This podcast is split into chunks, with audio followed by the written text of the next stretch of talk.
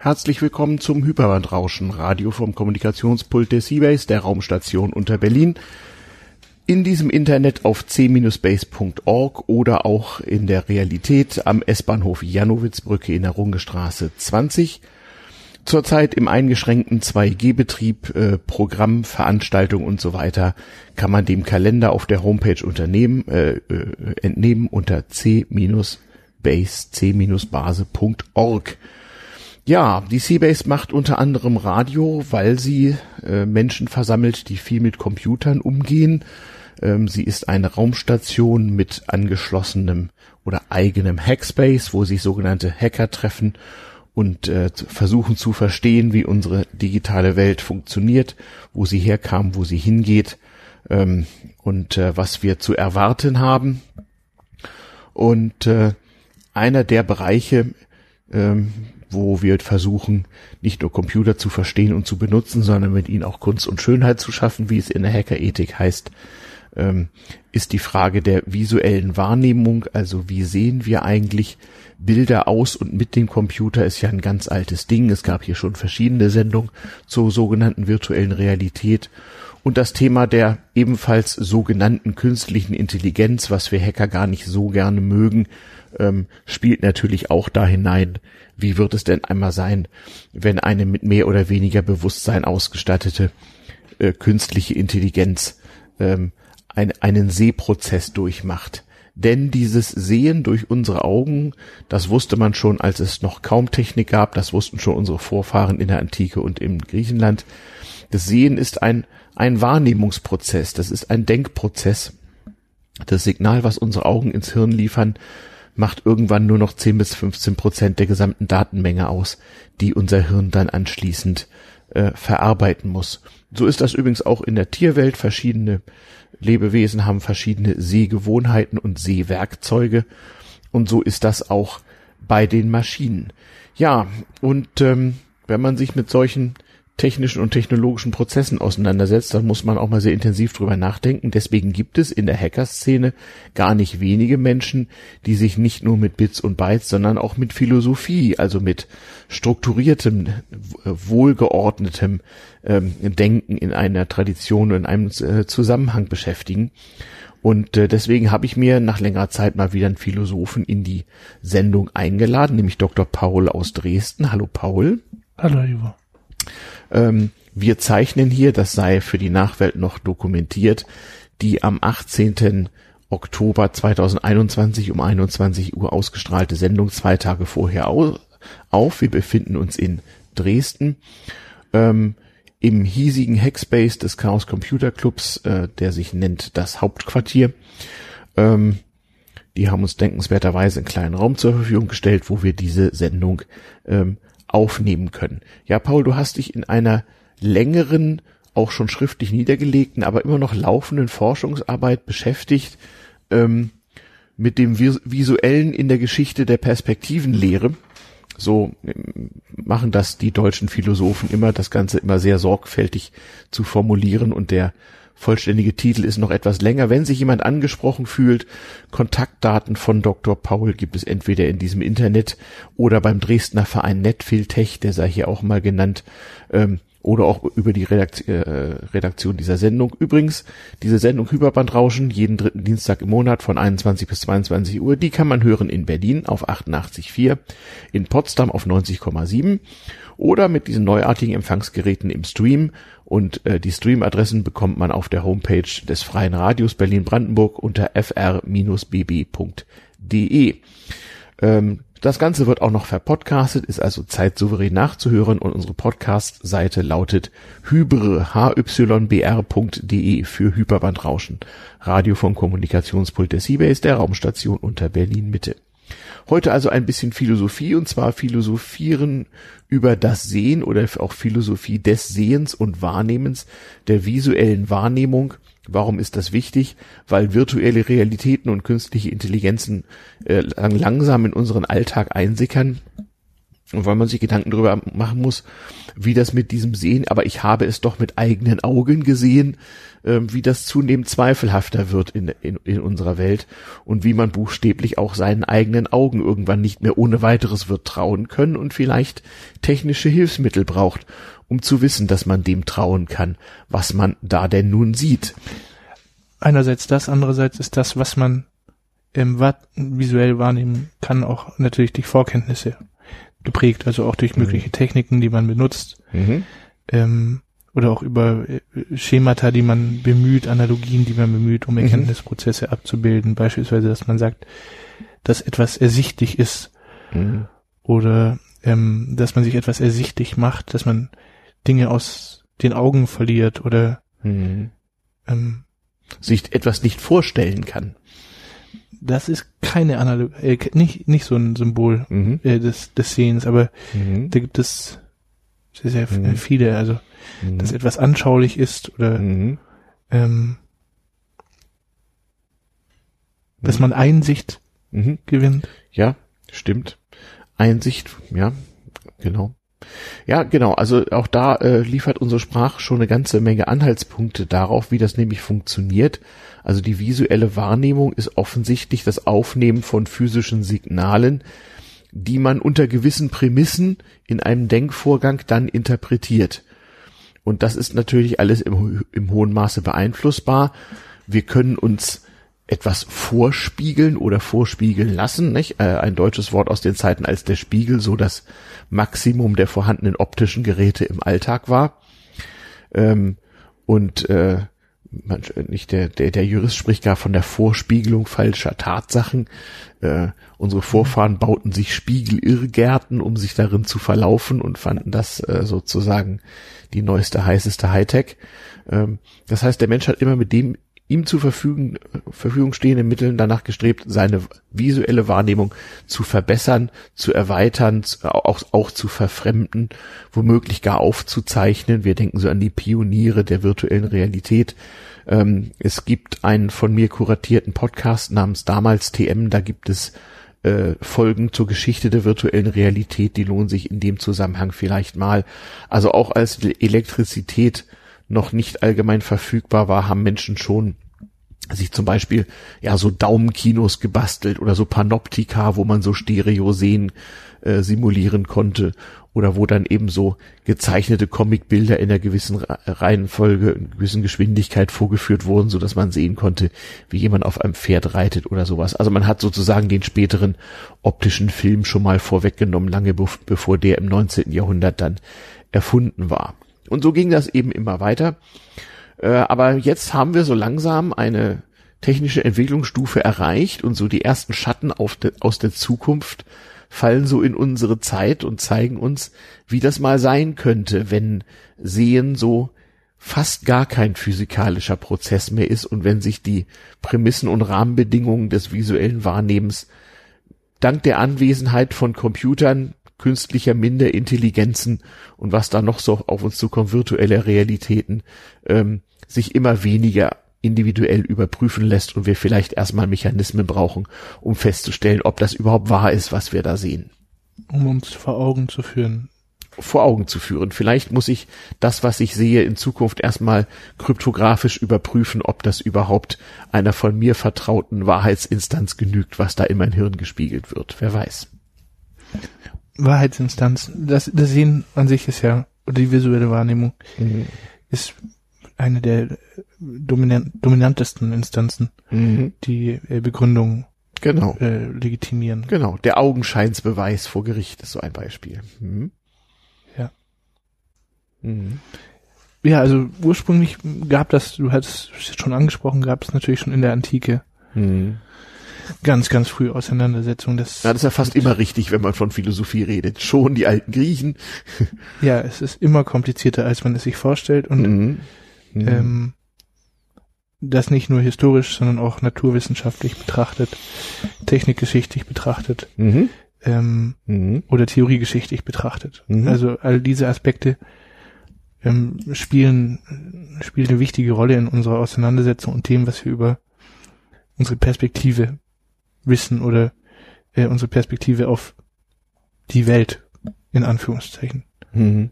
wissen. Und was wir als solches bezeichnen, ist heutzutage auch äh, maßgeblich technisch, technisch geprägt, aber mhm. ähm, es ist beim der Auseinandersetzung mit dem Sehen nicht so eine lineare Theoriegeschichte, wo man sagen kann, aus A mhm. kam B und C mhm. und D, mhm. sondern da gab es einige Brüche und auch äh, viele Auseinandersetzungen sind, sind asynchron verlaufen. Mhm. Also, wenn wir jetzt sagen, ähm, was ist die Welt? Wie mhm. sehen wir die Welt mhm. heutzutage? Weltanschauung. Genau, genau. Oder Weltbild. Dann ist als Weltbild natürlich das Mitte vergangenen Jahrhunderts erstellte äh, Foto von der Erde. Mhm. Ähm, mhm. Stimmt, das war so ein weltbildstürzender Moment, als ich Apollo 8 war es, glaube ich, ein Foto lieferte, so von der Weltkugel vom All aus gesehen. Ja. Mhm. Ich hatte dieses Foto auch als, als Kind von meiner Großmutter gezeigt bekommen und sie sagte, schau, mhm. das, das ist die Welt. Und mhm. das war eine blaue Kugel mit mhm. ähm, Wolken, winzigen Planeten mhm. und dem schwarzen Licht im Hintergrund. Mhm. Und wenn man die Welt aus dem, ansonsten vom Schulweg zum Beispiel kennt oder mhm. ähm, aus dem Dachfenster beobachtet, ist das natürlich eine, eine ganz andere Welt, als wenn man dann plötzlich den Planeten Erde als eine Welt in einem Foto sieht. Und mhm. mhm. ähm, das ist ein Moment, wo man sich und seiner Existenz und allem, was für eine Bedeutung hat, eine neue, neuen Rahmen zuzuschreiben abverlangt wird. Mhm. Also dadurch, dass man sagt, ich bewege mich, quasi man, man sieht die blaue Kugel, die mit unendlich viel Aufwand, ne, also Entwicklung der Fotografie, Stabilisierung von Fotografien, mhm. äh, Bau von Raketen, Rakete ins Weltraum, mhm. ein Foto wird geschossen, das Foto wird äh, fixiert, mhm. kommt zurück in die Medien, mhm. kommt in einzelne Städte zu Großmüttern, die es ihren Kindern zeigen und mhm. Ähm, wo jahrhundertelange Auseinandersetzungen und Forschungen mit unserer Welt und unserem Weltbild schon zugrunde liegen, auch mit dem naturwissenschaftlichen Weltbild natürlich verknüpft sind, die mhm. man, wenn man als Kind jetzt das Kind, das, das Bild vom blauen Planeten sieht, mhm. was man unmöglich alles hätte schon erfahren können, mhm. woraus sich aber eine Perspektive ergibt, mhm. die einem eine ganz andere Rolle im Leben zuschreibt. Hätte man jetzt gesagt, man hätte noch keine bildgebenden Verfahren, die ihre Evidenz dadurch erhalten, dass wir sagen, ein Foto ist naturwissenschaftlich konstruiert, mhm. nach festgesetzten Prozessen und man kann eben auf dem Foto eine Art Wirklichkeit sehen. Mhm.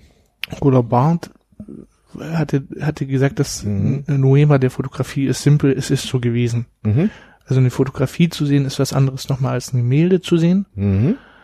Und wenn man jetzt quasi ein Foto vom, vom Planeten Erde also sieht und dann überlegt, okay, ich könnte da auf einem Punkt sein und alles, was ich hier sehe, ist in diesem, um mich rum, in dem Raum, in dem ich mich befinde, in dem, in der Stadt oder der Straße, genauer noch der Straße, wo ich mich befinde oder was eben, was um mich rum, wo die, ein Horizont verläuft, mhm. ist eigentlich klitzeklein im Verhältnis zu dieser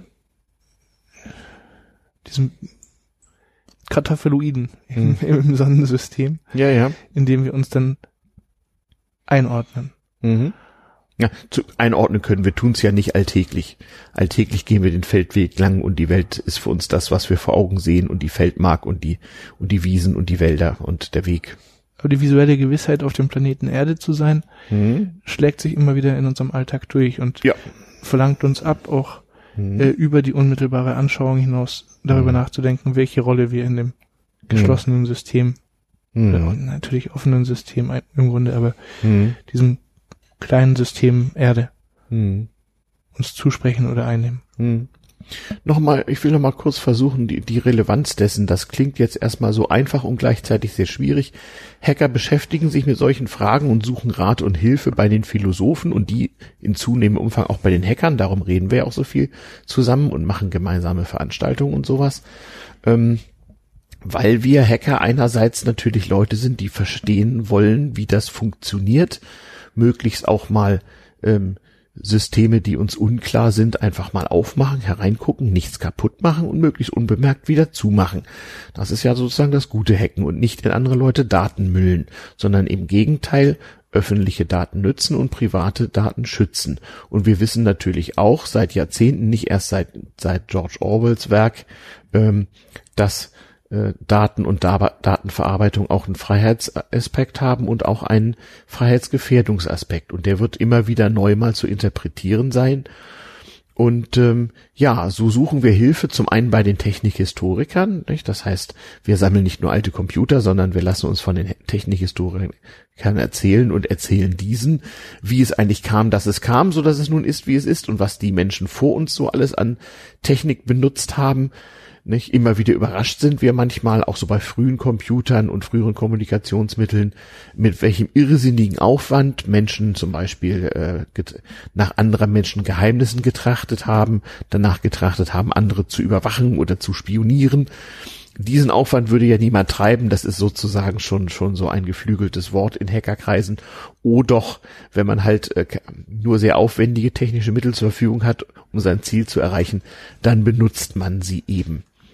Das ist ein bisschen der Zusammenhang, aber wie gesagt, Technikgeschichte allein reicht nicht. Wir brauchen auch Technikphilosophie, so die Fachrichtung, wo die Philosophen mal systematisch und mit 250 Jahren konsistentem Trackback sozusagen drüber nachdenken, was da eigentlich gerade geschieht in unserem Umgang mit der Technik und äh, daraus auch versuchen zu extrapolieren, was denn wichtig werden können oder, oder was gerade wichtiger wird im Umgang mit Technik, so wie wir sie verstehen und erleben. Und da ist halt die Frage des, des Sehens und des visuellen Wahrnehmens und der äh, eben auch technisch und künstlich beeinflussten oder sogar erzeugten visuellen Weltwahrnehmung eine ganz, ganz wichtige Rolle. Nicht? Wenn ich mir so eine VR-Brille von, was weiß ich, Google oder sonst wem aufsetze und so einen dreidimensionalen Eindruck einer künstlichen Welt erre erreiche oder vielleicht auch einer sogenannten augmentierten Realität, also schon noch ein Kamerabild, was ähm, die physische Realität abbildet, aber ergänzt durch Informationen, die ich sonst nicht hätte.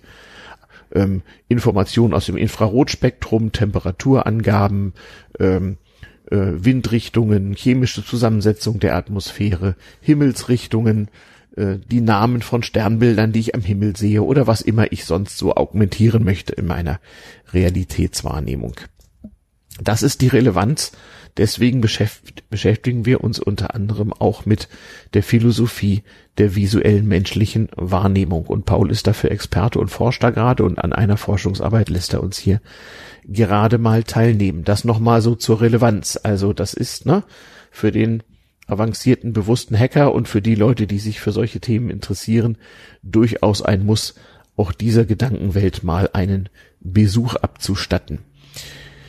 Ja, dass das mit dem äh, mit dem Sehen ein, ein kognitiver Prozess ist und unsere Wirklichkeit immer eine gewisse Konstruktion. Das hat ja dann auch schon Psychologen und Philosophen zu dem, zur Schule des Konstruktivismus gebracht.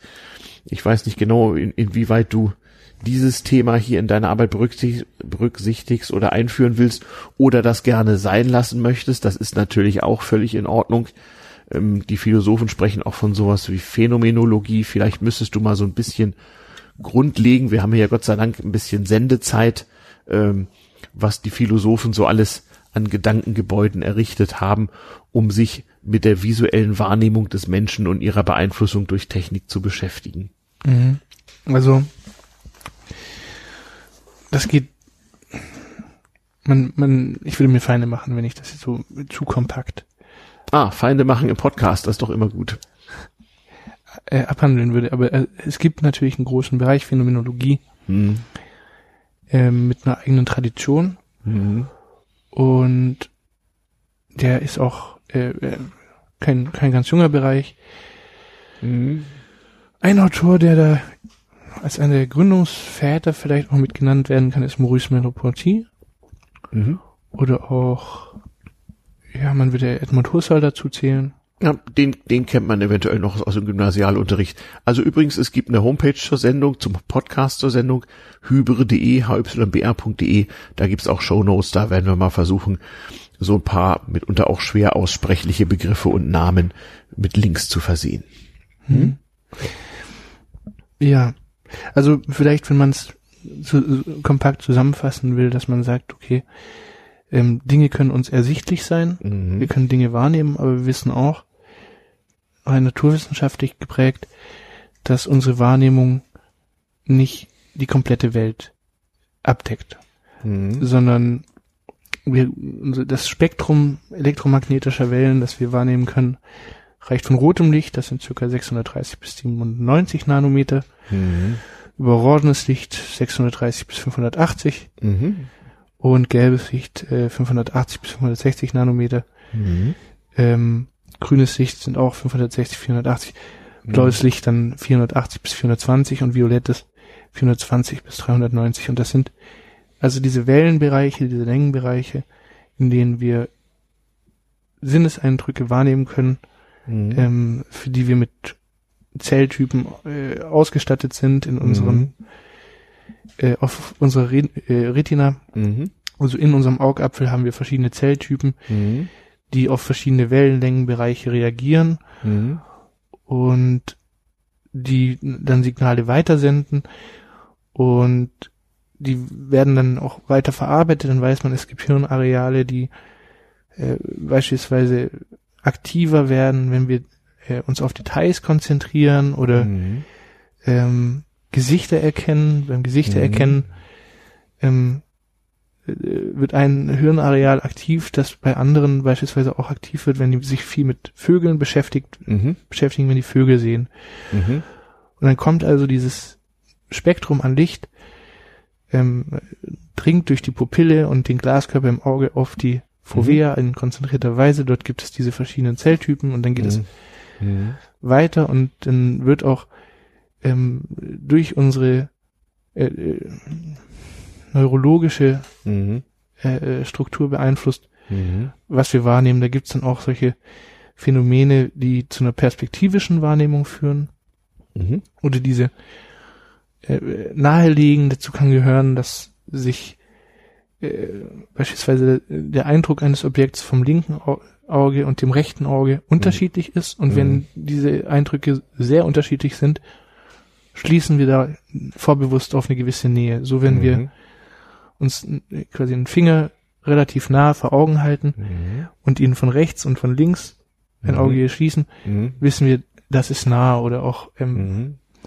wenn man zwei Punkte hat, äh, die sich bewegen und ein Punkt bewegt sich langsamer als der zweite, der darüber verläuft, Mhm. äh, schließt man darauf, dass äh, kann man darauf schließen, Mhm. in Anführungszeichen schließen, das passiert vorbewusst, dass der Gegenstand, der ein Stück langsamer läuft, äh, weiter entfernt ist als der, der schneller läuft. Mhm. Das basierend auf der vorbewussten Prämisse, dass beide mit derselben Geschwindigkeit sich bewegen würden. Mhm. Mhm. Solche, solche äh, ja, kognitiven Sehprozesse kannten auch schon unsere Vorfahren. So haben sie eben erkannt, dass wenn man äh, etwa äh, den beiden Augen ein- einen Film vorführt mit einer gewissen äh, Zahl von Bildern pro Sekunde, dann entsteht der Eindruck einer flüssigen Bewegung. Ähm, also unsere Vorfahren haben das alles schon erforscht, war auch so mit dem äh, einäugigen und zweiäugigen Sehen und so weiter. Aber das gibt, da gibt's noch laufende Forschung. Mhm. Ja, das, ist, da gibt es einen enorm schnellen wissenschaftlichen Fortschritt, Ja. in der Tat. man kann das mit dem sich Dinge ersichtlich machen, Mhm. äh, grob abreißen mit Bezug zur Malerei. Wo Mhm. es äh, nat natürlich also mit äh, es gibt ganz, ganz, eine ganz diverse Theoriegeschichte zur Perspektivlehre, Mhm. ähm, die man weiter unterstrukturieren kann. Mhm. Ein Beispiel ist die Auseinandersetzung mit der geometrischen Perspektive. Mhm. Also, dass man sagt, man hat zwei Personen Mhm. und man will de, diese beiden Personen in der Ordnung, wie sie sich in der tatsächlichen Welt zueinander befinden, darstellen. Mhm. Mhm. Dann kann man sagen, man hat beispielsweise ein, eine Person und das ist ein Heiliger Mhm. oder ähm, Christus Mhm. und der wird sehr groß dargestellt oder Maria oder so. Mhm. Mhm. Und dann gibt es Leute außenrum, die sind sehr klein dargestellt Mhm. und die, da gibt es vielleicht auch Gebäude oder so, Mhm. aber die sind, also ich, Mhm. ähm, jetzt quasi vor, mit Beginn der Renaissance, vor der Renaissance, Mhm. die bewegen sich dann in einem, in einem, äh, der, der Hintergrund ist Gold gemalt und so wird suggeriert, das ist kein realer Raum, sondern die Mhm. bedeutenderen haben, sind größer und die unbedeutenderen kleiner. Mhm. Und um zu sagen, okay, wir haben einen realen Raum, den wir als ein Bild darstellen können, den wir uns verbildlichen können. Mhm. Gibt es dann beispielsweise eben diese schon seit der Antike erfolgte Auseinandersetzung mit der geometrischen Perspektivlehre. Mhm. Und damit wird das Bild nicht mehr zu einer Fläche, auf der verschiedene Bedeutungsträger angesiedelt sind, sondern es wird konstruiert als eine Art Fenster, durch die man auf einen Raum blickt. Mhm. Ja. Und wenn eine Person da nun kleiner dargestellt ist und eine mhm. andere größer dargestellt, dann symbolisiert das quasi mit der Position dieser Person im mhm. Verhältnis zum Betrachter, mhm. der durch das Fenster mhm. das Bild in einen Raum, in einen imaginären Raum blickt, mhm. wird deren Position in dem Raum suggeriert. Und kleinere Fehler sind, auch wenn man in diesem Raum Gebäude beispielsweise abbildet, mhm. die dann noch weiter ein, ein Raumgefühl, ein Raumgefühl äh, suggerieren, mhm. werden da Fehler, also wenn der Mensch dann auf derselben horizontalen Linie wie das Gebäude steht, aber größer als das Gebäude ist, mhm. dann kann man intuitiv sagen, Moment, das steht, steht in der falschen Ordnung zueinander. Mhm. Ähm, und da gab es auch sehr, sehr schnell sehr viele Auseinandersetzungen damit, weil auch kleinere Fehler mhm. ähm, einem sehr stark ins Auge fallen und man mhm. das Verhältnis auch mit ähm, mathematischen Methoden mhm. ganz gut strukturieren kann. Mhm. Das ist natürlich nicht ausreichend, um die Wahrnehmung zu simulieren, wie wir mhm. durch unsere, äh, unsere Sinnesorgane auf die Welt blicken, mhm. weil aus der reinen geometrischen Darstellung noch nicht ähm, Farben und Verhältnisse und so weiter gegeben sind. Es gab mhm, dann quasi zwei Stränge. Äh, der zweite war dann die Farbperspektive, mhm. wo die auch zu, zunächst mystisch geladen war, das mhm. Ganze in der Ferne. Mhm. Durchs Fumato, also die, mhm. den Dunst in der Luft, die Gegenstände ablassen, wenn sie näher kommen, an Kontrast und Stärke gewinnen. Und all das wurde natürlich auch ähm, psychologisch, äh, neurologisch noch weiter analysiert und aufbereitet. Mhm. Mit welchen Hirnarealen Gestaltwahrnehmung mhm. ähm, beeinflusst wird. Aber mhm. es war so, dass die Auseinandersetzung mit der Farbperspektive mhm. ähm, noch nicht so durch den durch Künstler selbst auch mit generiert werden konnten. Also es gibt Aufzeichnungen von Dürer in der Unterweisung mit dem Zirkel, mhm. also, äh, um, um quasi mechanisch mit mechanischen Hilfsmitteln zu arbeiten. Mhm. Es gab äh, andere mechanische Hilfsmittel wie die äh, Laterna Magica oder die Kamera Obscura mhm. Oder eben einen Rahmen, auf den man einzelne ähm, Fäden gespannt hat, um dann mhm. quasi, äh, mhm. ich will jetzt nicht sagen wie nach Mal, nach Zahlen, mhm. aber mhm. quasi durch diesen Rahmen blicken zu können, ein Bild daneben stellen zu können und sagen, Quadrant A erhält diese Inhalte. Genau. genau. Und das haben auch schon die alten Meister gemacht, damit die, das ja. Bild eben perspektivisch richtig war und wenn man es ansah, man auch ja. Vordergrund und Hintergrund richtig auseinanderhalten konnte. Und Voraussetzung war dann natürlich einerseits ähm, auch marktbedingt, wenn man jetzt ähm, mythologische mhm. Szenen dargestellt hat, dass man sich tatsächlich auch mit Ovid und mhm. anderen Antiken beschäftigen musste, um das zu können und um mhm. quasi in diesem perspektivischen Raum auch eine tiefere Bedeutung mhm. abzubilden. Mhm. Beispielsweise mit ähm, Amor und Echo, mhm. die sich ineinander verliebt hatten und ähm, ja, oder die, aber die dann eben nur in der, dieser Interpretation mhm. ähm, Sinn machen. Und die Farbperspektive mhm. hatte aber eine, eine viel langsamere Entwicklung, weil es einfach auch naturwissenschaftlich viel schwieriger ist, mhm. Licht und äh, die Wahrnehmung von Licht nachzumodellieren. Mhm. Ähm, das menschliche Auge ist auch deutlich sensitiver, als wir das mit Farben alleine darstellen können. Also mit Farben, wenn man mhm. sagt, man könnte in einem Bildraum mhm. Helligkeitsverhältnisse von 0 bis 100 mhm. abspiegeln oder mhm. wenn es technisch vorausgesetzt ist, kann man ja auch RGB-Kanäle geben und mhm. dann halt bis zu 255. ja, ja. Wie das bei den Computern so ist. Mhm. Genau. Ähm, aber das Verständnis der Farbwahrnehmung ist ähm, heutzutage unheimlich viel komplizierter, als es mit der geometrischen Optik darstellbar mhm. ist. Und der medizinische Fortschritt ist enorm. Je mehr man forscht, desto mehr kommt man drauf, dass es noch ganz anders ist, als man denkt. Ja. Und während man in der geometrischen Optik auch sehr unmittelbar kleinere Diskontinuitäten wahrnimmt, also sagt, Mhm. oh Moment mal, die, das, das stimmt so nicht, Mhm.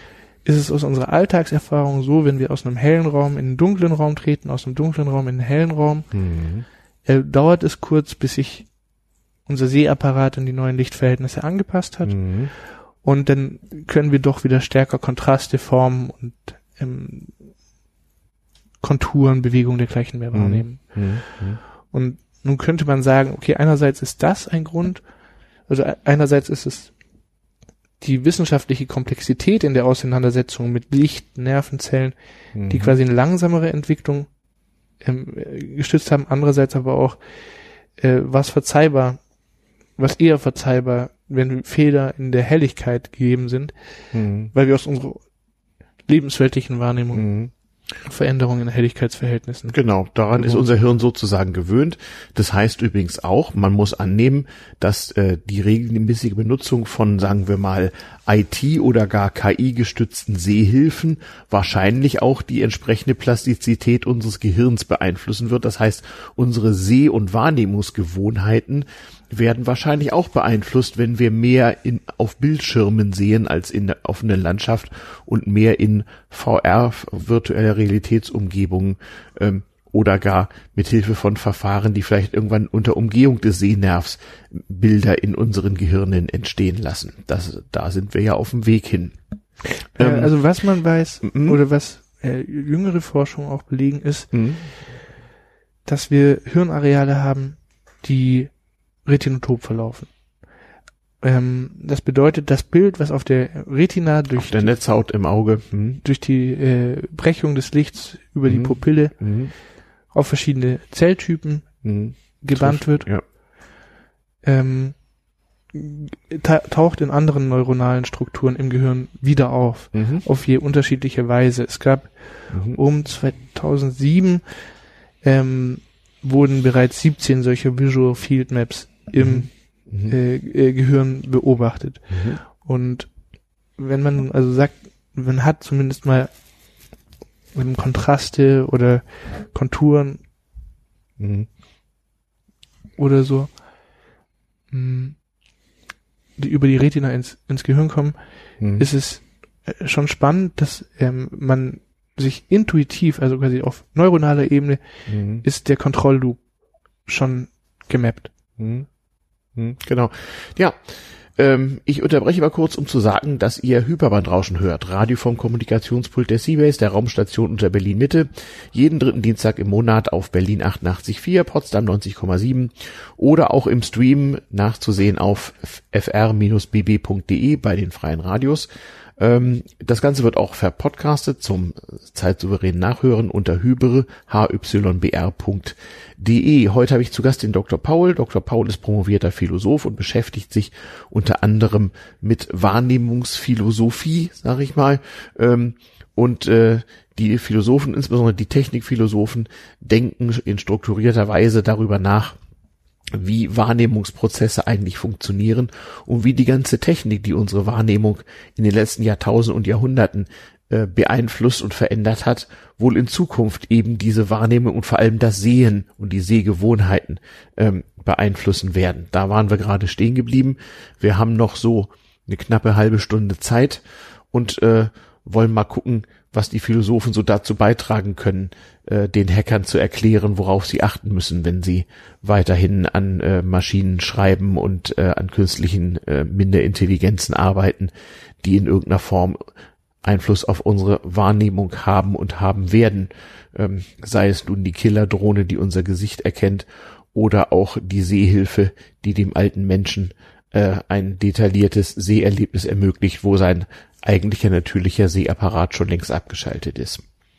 Gucken wir mal, was passiert. Das ist also in höchstem Maße relevant hier.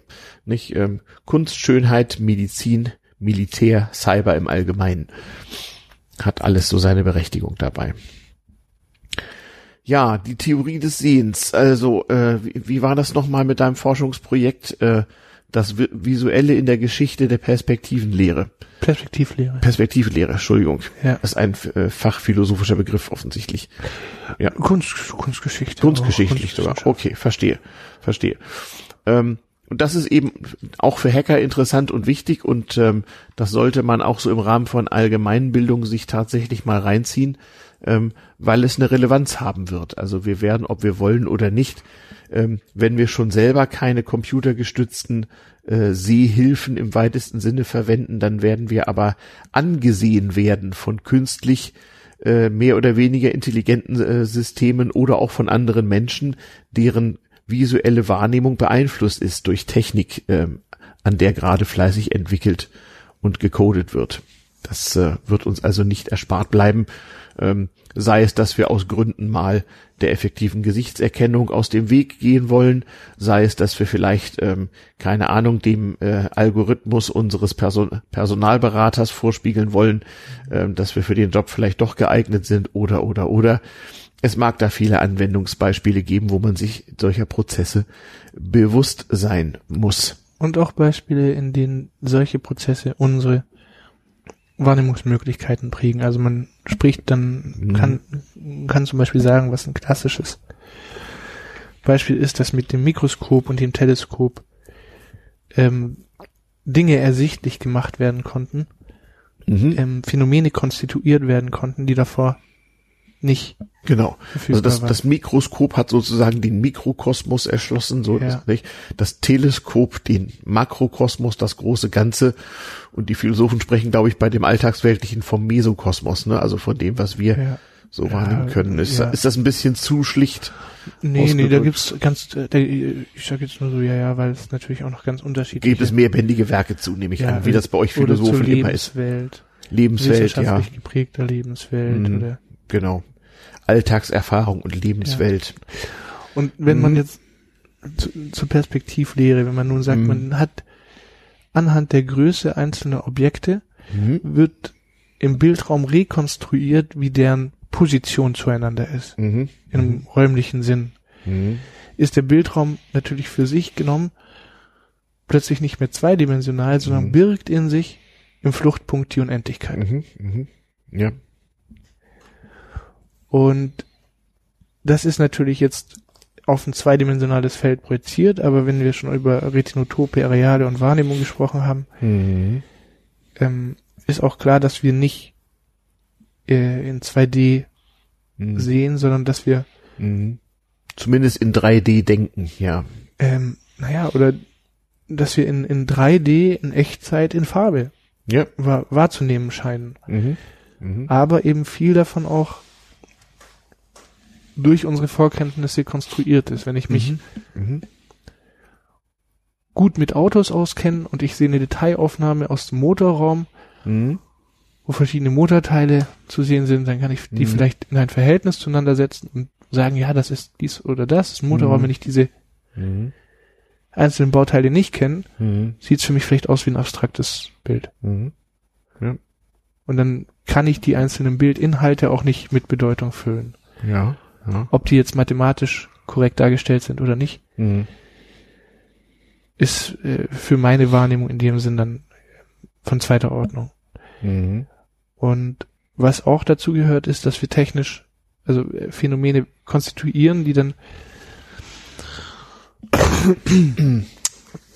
Phänomene konstituieren, die dann weiter unseren Erkenntnisprozess strukturieren. Es gab um also neben, wenn man heute sagt, was, was ist die Welt und man sagt, das ist das Foto vom blauen Planeten, das kenne mhm. ich schon, mhm. ähm, gab es früher natürlich auch äh, zu Beginn der, der Fotografie ähm, erste, erste Luftaufnahmen zum Beispiel. Mhm. Äh, aus dem Heißluftballon, das ist das ganz berühmte. Mhm. Das war so ganz früh nicht. Also Fotografie und Ballonfahrt entstanden so grob so in, in derselben historischen Epoche und da war das natürlich die Hightech der damaligen Zeit. So das ja. erste Luftbild. Ja. ja.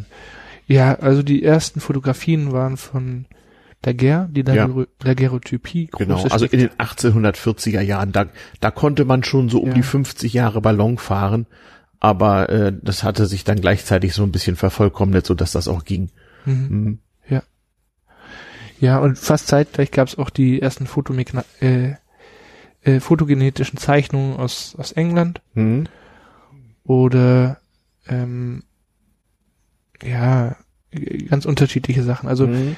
also ich, ich verweise da auf meinen auf meinen äh, Geschichtspodcast oder Technikgeschichtspodcast damals TM Geschichte der virtuellen Realität kann man googeln oder wenn man äh, Podcast Freund ist, das sei hier auch mal als nicht bezahlte Werbung eingefügt.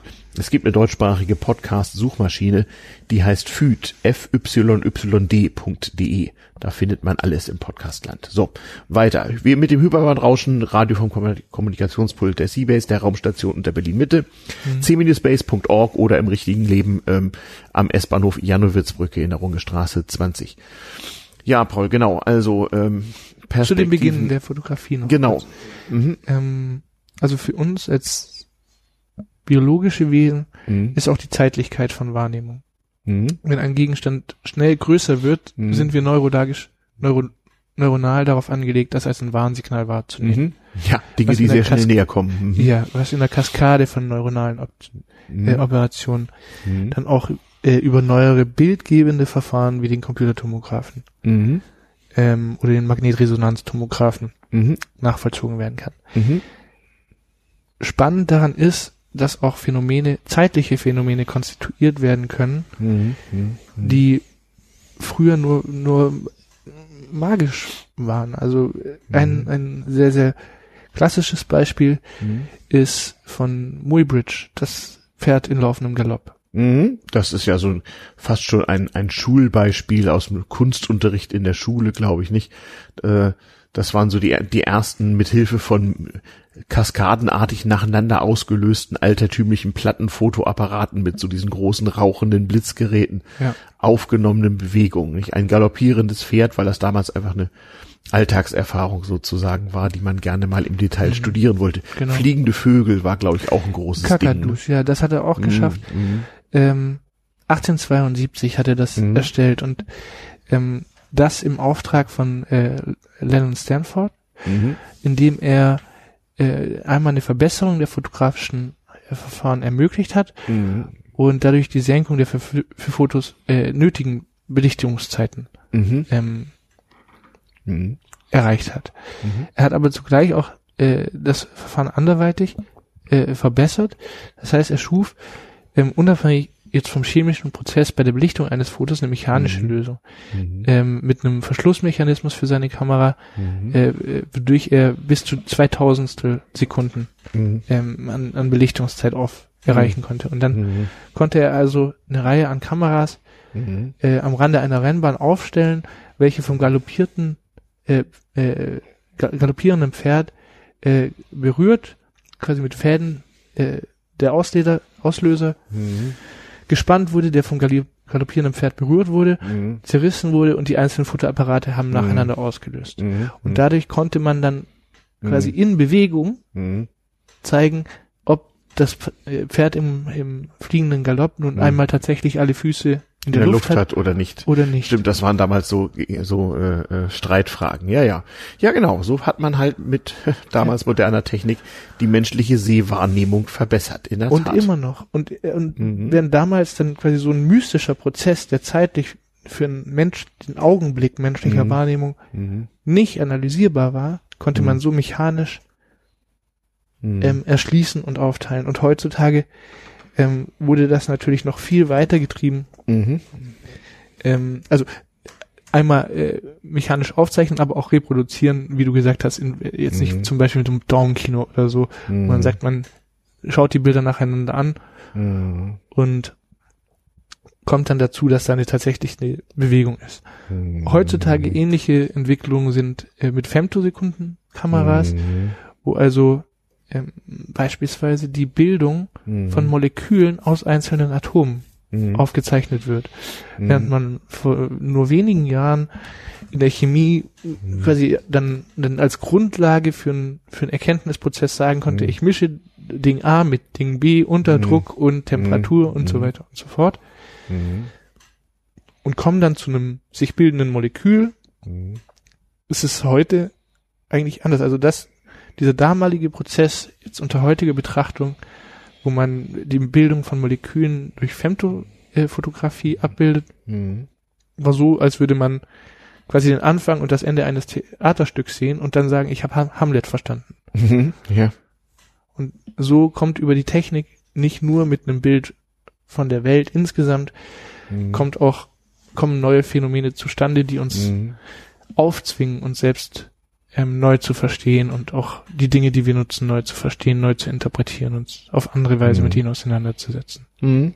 Ja, über sowas denken die Technikphilosophen nach und äh, sowas ist auch für, un für uns, äh, die wir versuchen, durch Hacking und andere Dinge Kunst und Schönheit mit Computern zu schaffen, zum Beispiel an Bord unserer Raumstation Seabase. Sowas ist auch für uns wichtig, mit solchen Leuten unterhalten wir uns. Ähm, und äh, wir versuchen natürlich ähm, auf die Weise, ähm, wir versuchen, wir versuchen natürlich auf die Weise äh, äh, äh, selber mehr zu lernen darüber, wie wir unsere Geräte programmieren und konstruieren müssen, ähm, damit sie ähm, ja gut funktionieren. Ja, genau. Ähm, wir haben noch so ungefähr zehn Minuten Zeit äh, beim Hyperbandrauschen, der Radiosendung vom Kommunikationspult des Seabase, ähm, c-base.org. Ähm, und ähm, wollen mal versuchen, so ein bisschen das Ganze zusammenzuführen. Wir haben schon erzählt, warum die Hacker sich von den Philosophen dabei beraten lassen, äh, wie es gekommen ist und was vermutlich kommen wird und äh, worauf zu achten ist, wenn man zum Beispiel eine künstliche Intelligenz äh, oder eine künstliche Minderintelligenz, wie wir lieber sagen, schreiben. Oder eine Intelligenzsimulation, die zum Beispiel Gesichter erkennt oder sowas. Hm? Zum Beispiel. Mhm. Du hattest eben noch einen anderen Gedanken.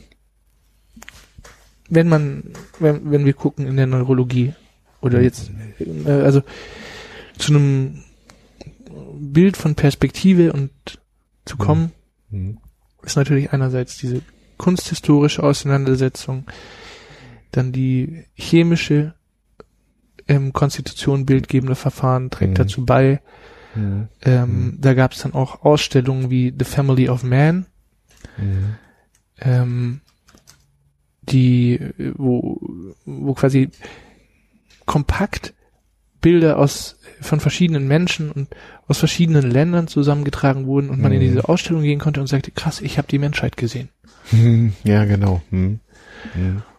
Und heutzutage gibt es aber, also man, wir wissen auch, dass die, dass die Medien und die mit Hilfe der bildgebenden Verfahren quasi zu so einer vierten Gewalt auch, auch wurden, mhm. Leuten Dinge vor Augen führen, die für sie an Relevanz gewinnen mhm. oder auch ähm, Sachen als Informationen in der, in der entstandenen moderneren Medienwelt ähm, kommuniziert werden mhm. über den Telegrafen kommuniziert werden mhm. und ähm, abgedruckt werden und solche Dinge, ähm, wo das auch alles eine politische Dimension hat. Und das ist natürlich auch sowas mhm. wie in der geometrischen Optik, wo man sieht, hey, Moment kurz, mhm. hier sind mhm. Leute in einem unterschiedlichen Verhältnis, werden die behandelt und wo einem Un Missverhältnisse sehr schnell auffallen. Mhm. Aber es gibt auch subtilere Entwicklungen. Mhm. Ähm, mhm. Beispielsweise, wenn man sagt, wir versuchen den Menschen und dessen Wahrnehmung zu verstehen und wir beschreiben ihn mhm. äh, naturwissenschaftlich anhand von neuronalen Prozessen, mhm. biochemischen Prozessen, solchen Dingen. Mhm. Kommt man nicht umher, auch zu sagen, okay, wir haben beispielsweise angefangen, äh, Computertomographen und mhm. Magnet, äh, Magnetresonanztomographen zu nutzen. Mhm. Mhm. Und aus diesen Geräten werden dann Bilder von neuronalen Prozessen ausgegeben, die intuitiv ersichtlich machen, wie menschliche Geistigkeit zumindest mit einer gewissen Vorbildung mhm. zu interpretieren ist. Und mhm. mhm. wo wir heute auch immer wieder zu der Rede kommen, wir sind unser Gehirn.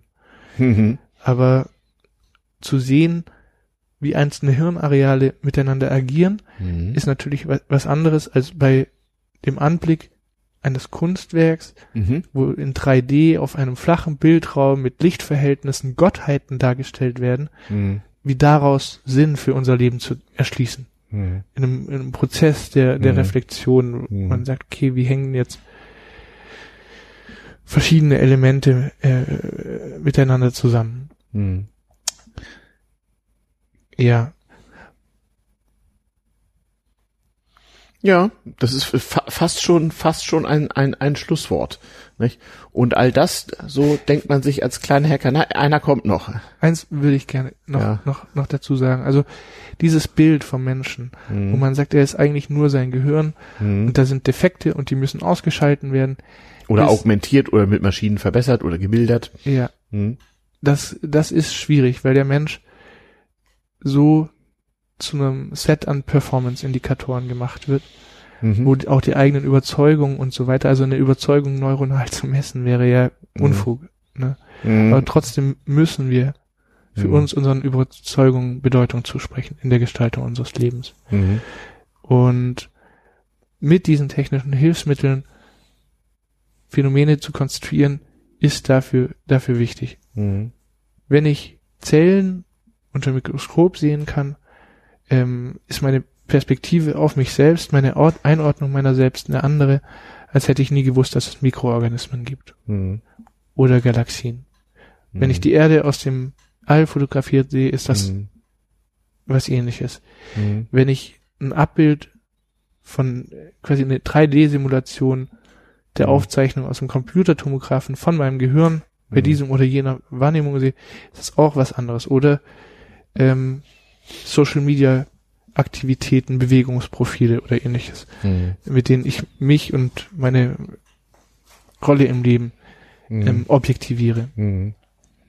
Und also zurück zur Wahrnehmung ähm, ist es, gab es auch aus den USA Auseinandersetzungen damit mhm. zur Zukunft unserer Fertigkeiten im Informationszeitalter. Mhm. Und das äh, stammt von, von Bill Hook, The Fate of Skills, mhm. The Information Age. Und Hook hat sich auch die Fotografie angeschaut. Mhm. Nicht jetzt bis Muybridge oder so, sondern mhm. eigentlich im Prozess, wenn man sagt, man hat einen mechanischen Apparat, mhm. ähm, in dem man einen Film einlegen kann, man kann mhm. den aufziehen, den Auslöser drücken, mhm. die Blende wird ausgelöst.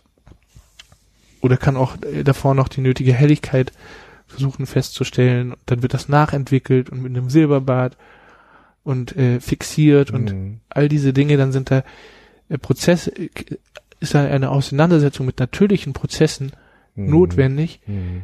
die mich überhaupt dazu befähigen, das umzusetzen. Mhm.